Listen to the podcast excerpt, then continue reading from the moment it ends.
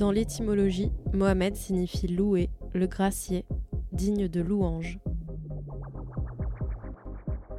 Au sein de la famille et conformément à la tradition musulmane, ce prénom est donné au premier garçon de la fratrie. Avec ses déclinaisons, cela en fait donc le prénom masculin le plus donné au monde. Porter ce prénom laisse donc place à une quantité importante d'homonymes existants.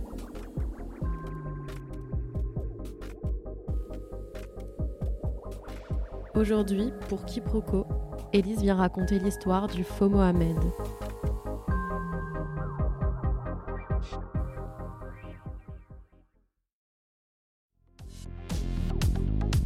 Donc on est en 2015, j'ai 19 ans, je sors beaucoup, je fais pas mal la fête, euh, je vais euh, dans plein de bars, euh, notamment dans le, dans le 18e arrondissement où je fréquente pas mal une rue qui s'appelle la rue Fontaine. Il y a plein de restos, il y a plein de boîtes et je sors beaucoup, je sors tous les week-ends dans cette rue et donc j'ai une petite, une petite vie sociale qui s'est bien installée dans le quartier et assez riche et assez assez intense, qui n'est pas pour me déplaire.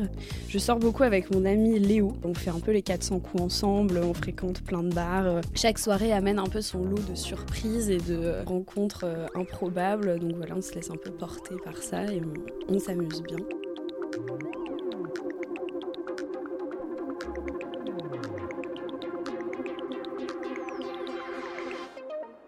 Je rencontre un, mec qui s'appelle Mohamed, euh, qui est bien sympa, euh, très drôle. Euh, il est plutôt mignon. il est barman dans un, bar de la rue Fontaine, je rencontre Mohamed dans un bar dans lequel en général les barman, les gens qui travaillent dans cette rue atterrissent à la fin de la soirée. C'est un bar qui s'appelle l'Embuscade. C'est assez secret en fait, il faut toquer à la porte pour rentrer. C'est vraiment comme un, vrai speakeasy. Et donc à partir de 5 heures du matin, il y a euh, tous les gens qui bossent, euh, qui vont euh, dans ce bar-là. Et on se rencontre à cette occasion-là.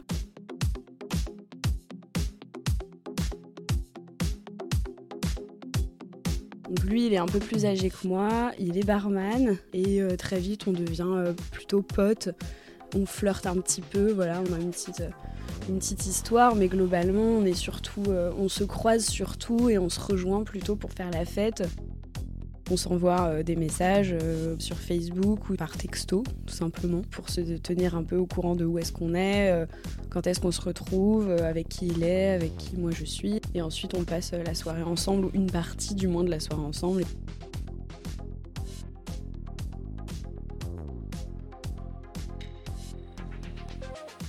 On est en 2015, donc moi j'ai 19 ans et lui il doit avoir peut-être plus dans les 26 ans. Un jour, je reçois un message sur Facebook de Mohamed qui me dit Oh, ça fait, euh, ça fait longtemps qu'on s'est pas vu, euh, ce serait cool qu'on je pas, qu'on se fasse un truc et tout. Donc, je réponds favorablement et puis, puis on reste un peu là-dessus, on donne pas vraiment suite.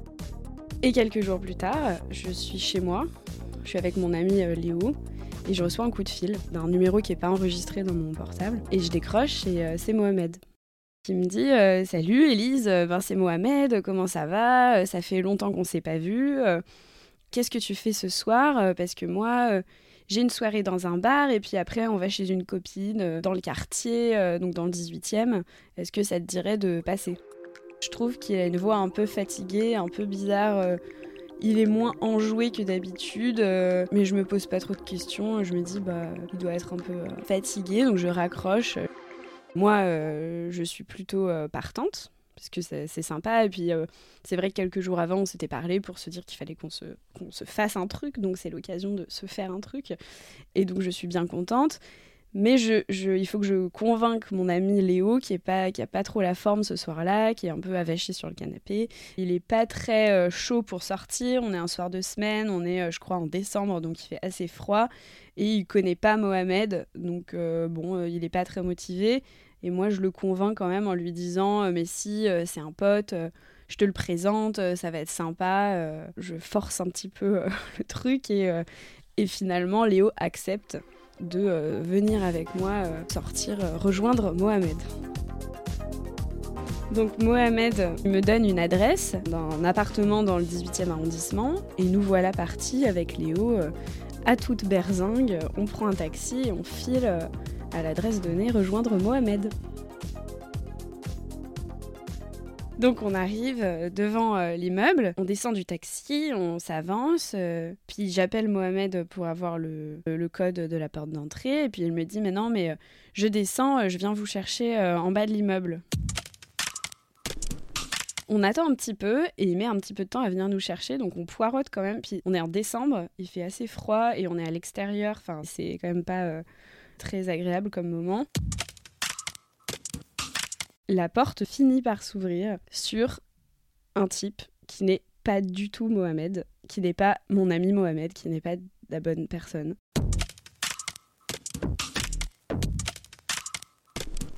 Il est petit, il ressemble pas du tout au vrai Mohamed. Il n'a pas du tout le grand sourire et le euh, charisme de Mohamed euh, que moi j'ai l'habitude de fréquenter. J'ai un temps de bug où je sais que je connais cette personne qui s'avance vers moi en ouvrant les bras et en disant Oh Elise, ça fait trop plaisir que tu sois venue. Euh.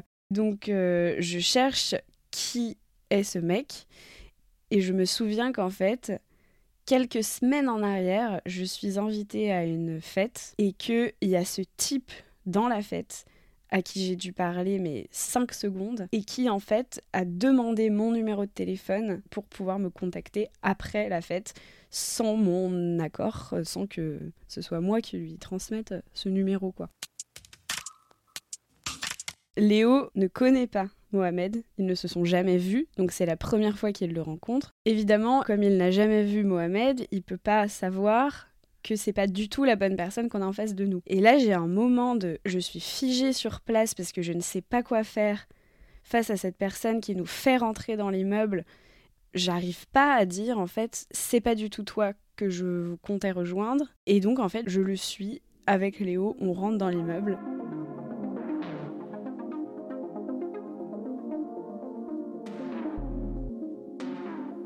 Je tire une tête de six pieds de long et en même temps j'ai très envie de rire.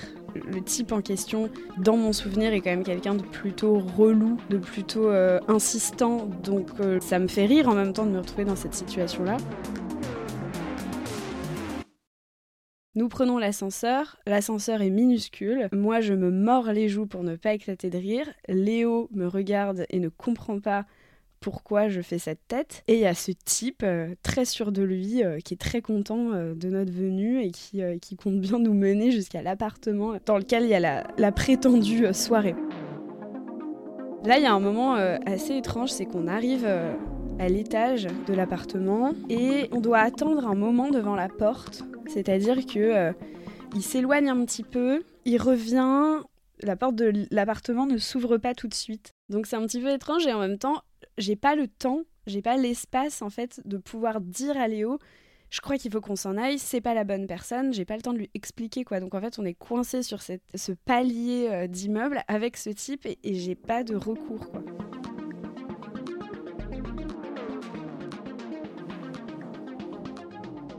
On finit par rentrer dans cet appartement qui est en fait l'appartement d'une femme qui a euh, une cinquantaine d'années, donc elle est quand même drastiquement plus âgée que nous. On rentre dans l'appartement, c'est très vétuste, c'est un tout petit appart, très peu décoré, un peu crade. Il y a une lumière très blanche avec un, plafonnier très blafard, ça sent très fort la clope. Il y a cette femme de 50 ans qui est un petit peu flippante, elle a un physique un peu... Euh, disons qu'elle dégage quelque chose de pas très rassurant même si elle est plutôt souriante, je ne comprends pas qui est cette femme pour du coup euh, le faux Mohamed. Et sur le petit canapé, il y a un autre type qui est euh, assoupi. Un type assoupi, je crois, une musique à un volume très très bas. Et le faux Mohamed qui euh, nous présente son ami, comme si on arrivait dans un, une fête euh, normale euh, très sympa alors que l'ambiance est, est, quand même euh, assez lourde dans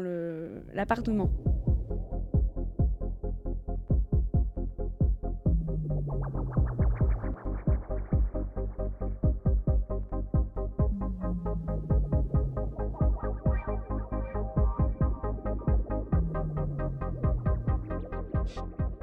Léo et moi, on a ramené euh, une bouteille de vin. Euh, enfin, on est quand même, euh, on dénote vraiment par ce à quoi on ressemble dans cet appartement, c'est-à-dire qu'on est quand même très jeune.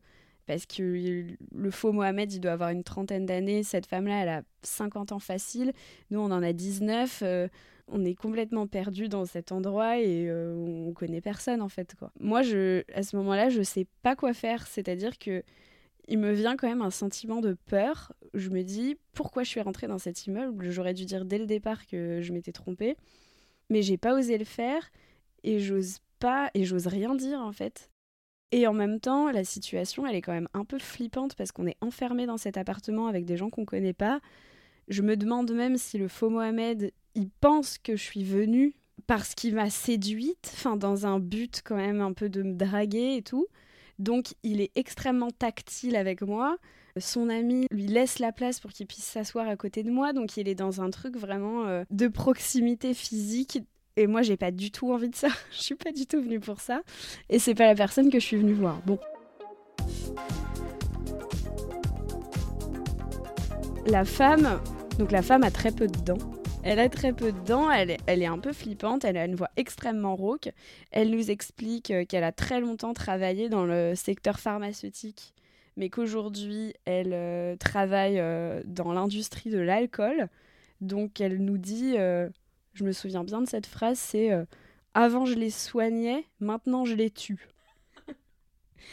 Avant je les soignais, maintenant je les tue. Donc c'est pas très rassurant et ça participe encore plus à ce climat euh, anxiogène euh, qu'il y a dans l'appartement entre euh, l'autre qui essaye de un peu de me, mettre la main sur la cuisse, elle qui a des discours complètement parallèles et le type qui était assoupi sur le canapé qui finit par se réveiller, qui ouvre un sac plastique qui les ventre et à l'intérieur il y a plein de téléphones portables volés dont il se vante de les avoir volés mais il est très ivre. Puis je crois qu'il se rendort. Enfin en tout cas il est pas du tout euh, pas du tout rassurant lui non plus. Léo n'a toujours pas compris qu'on n'est pas au bon endroit. Il me regarde avec insistance, son regard crie euh, Mais c'est quoi ce mauvais plan? Enfin, où est-ce que tu m'as traîné? Qu'est-ce que c'est que ce délire? Il voit que je suis assez mal à l'aise, mais il n'a pas euh, les clés pour comprendre euh, le quiproquo, quoi. Il sent bien qu'il y a un problème, mais je pense qu'il n'arrive pas en fait à mettre le doigt dessus. La femme inquiétante nous propose donc de boire un coup. On se dirige avec elle dans la cuisine et elle nous dit euh, Je m'excuse, j'ai plus de verre, donc on boit dans des cendriers. Donc moi, je suis pas sûre d'avoir très bien entendu, mais non, effectivement, elle sort des cendriers, des, vrais euh, sandards quoi, euh, qu'elle nettoie et euh, dans lesquels elle nous sert du vin.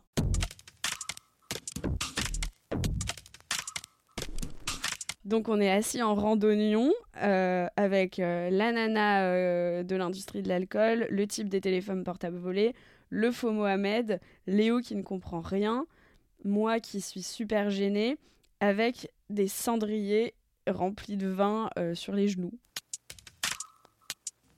Et là, je réussis à écrire un texto à Léo dans lequel je lui dis Léo, c'est une erreur, on n'est pas au bon endroit, ce n'est pas le bon Mohamed. Euh, enfin, j'explique euh, la situation, quoi. Léo lit le message et là, je vois que il se retient de toutes ses forces pour ne pas exploser de rire.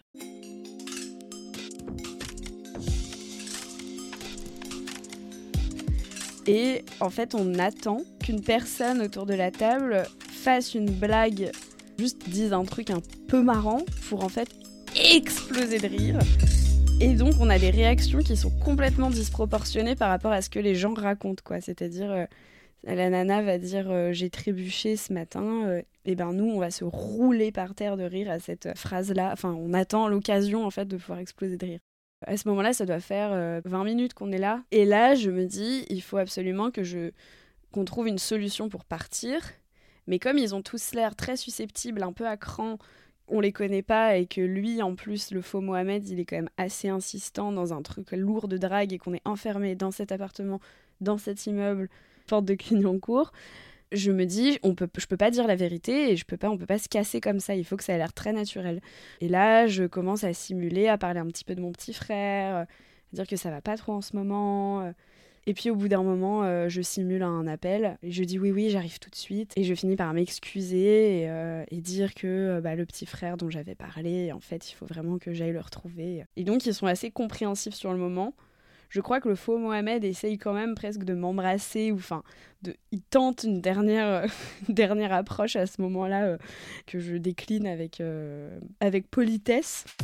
Et on les remercie vraiment pour leur accueil etc et on finit par dévaler les escaliers en hurlant de rire et on recommande un taxi et on est reparti on s'est sauvé quoi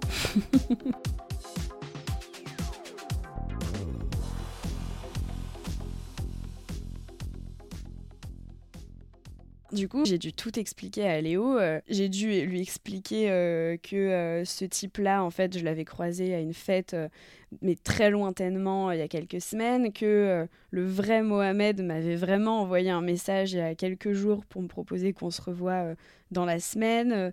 donc que tout ça, c'était juste une conjoncture d'éléments qui, tous mis bout à bout, m'ont fait penser que c'était lui alors que c'était pas lui. Mais en même temps, j'avais aucune raison de penser que quelqu'un qui m'appelle, bon Mohamed c'est un prénom assez courant, mais que quelqu'un qui m'appelle en disant Élise, c'est Mohamed, euh, je te donne rendez-vous euh, pile poil dans le même quartier on a l'habitude de traîner, euh, enfin dans le même arrondissement en tout cas, chez une copine.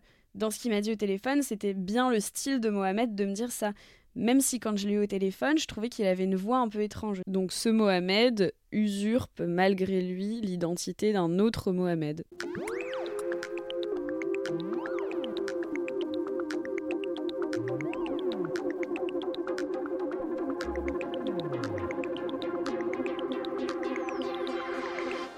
Et des années plus tard, Léo m'envoie une photo de lui et il pose avec un type qui est le faux Mohamed. Et en fait, ils se sont recroisés dans un bar dans le 18e qu'on avait l'habitude de fréquenter.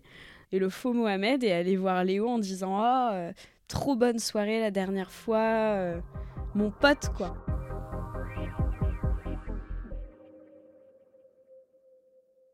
Après cette histoire, le vrai Mohamed et moi, on a un peu perdu euh, contact. Donc, il a jamais eu vent de cette histoire, puisque j'ai jamais eu l'occasion de lui raconter. Et le vrai Mohamed n'a donc jamais rencontré Léo.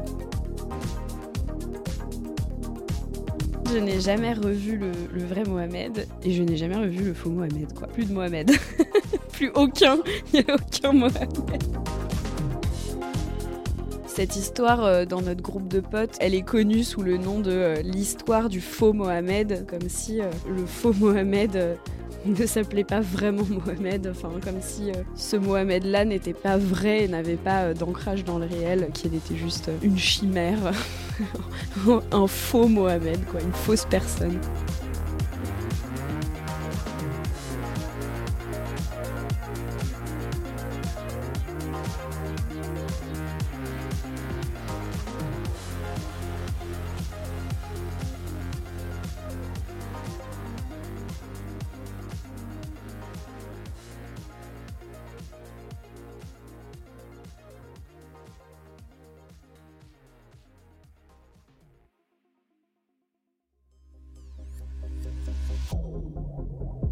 Venez d'écouter le deuxième épisode de Quiproquo.